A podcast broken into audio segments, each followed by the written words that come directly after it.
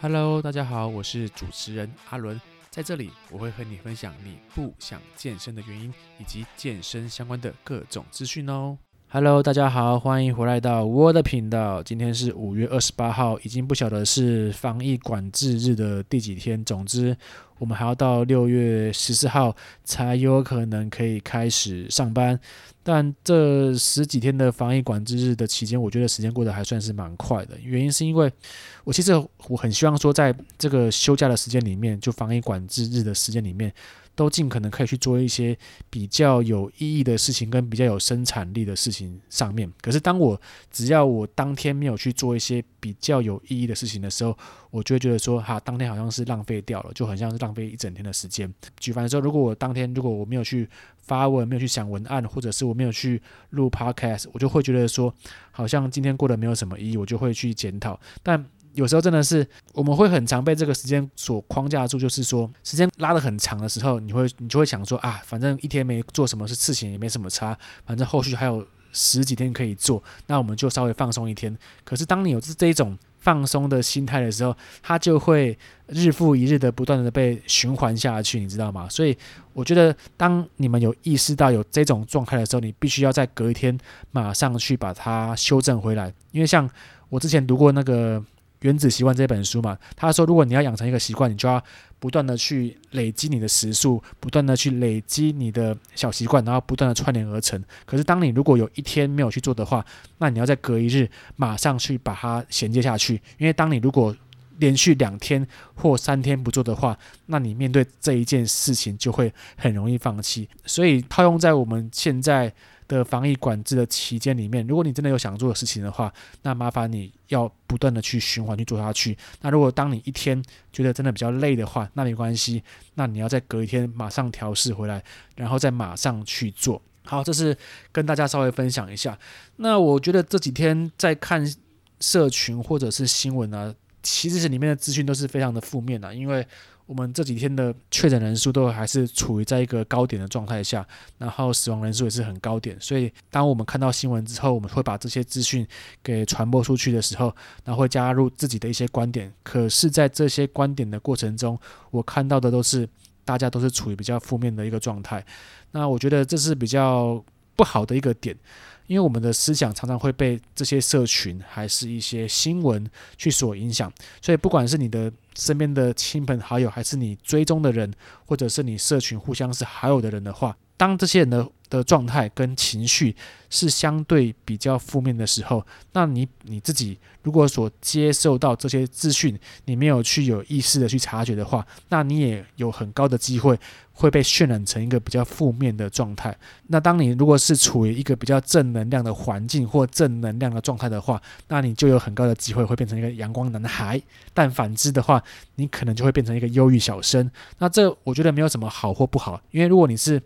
天生处于一个比较忧郁或情绪低迷的人的话，那你就不要整天去发一些负面的文章去影响其他人。那或许你可能会跟我说：“啊，你就不要看就好啦。”但我要跟你说的是，哦，他妈，就算我不看，也有其他人会看啊。因为如果你真的要想要发文，去想要刷存在感的话，那拜托你去发一些比较好笑的文章，或者是一些。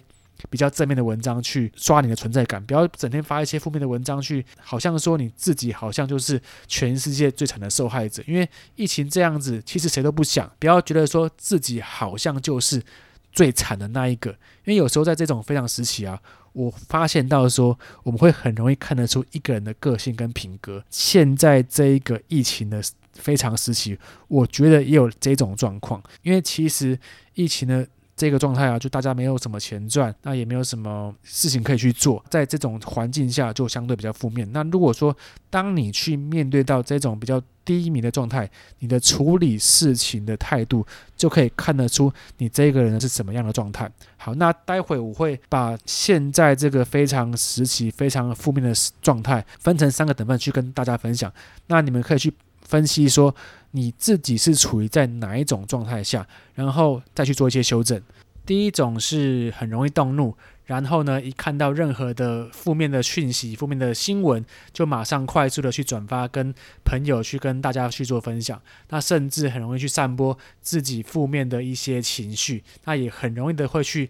囤购一些物品，包括可能卫生纸啊，包括可能泡面，都会去很容易囤购这些日常的生活用品。那再来呢，就是很常会去跟一些社群还是大家去做一些投诉。那当你发现到你自己是我刚讲的上述的一些行为的话，你就是处于这种惊恐状态。那我觉得惊恐状态最要不得的就是非常容易的去散播这种负面的讯息跟资讯，因为当你在散播这个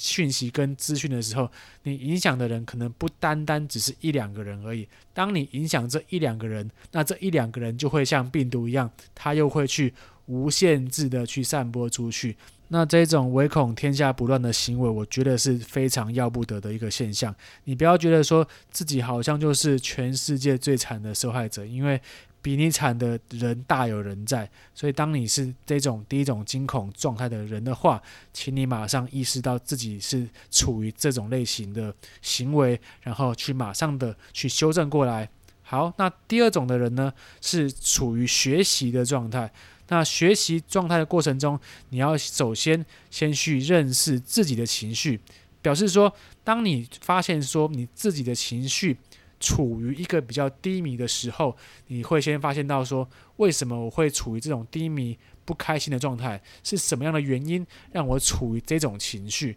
因为当你意识到你处于这种情绪的时候，你就比较容易可以去做一些修正跟调整嘛。那调整完之后呢，你就不要再去随意的去接纳任何的负面的情绪跟状态。然后呢，我们再去理解，我们要去如何应对这种负面的现况跟现象，还有情绪。所以你当你分辨出来的时候，就不要再去随意的散播。这种是处于第二种的学习状态。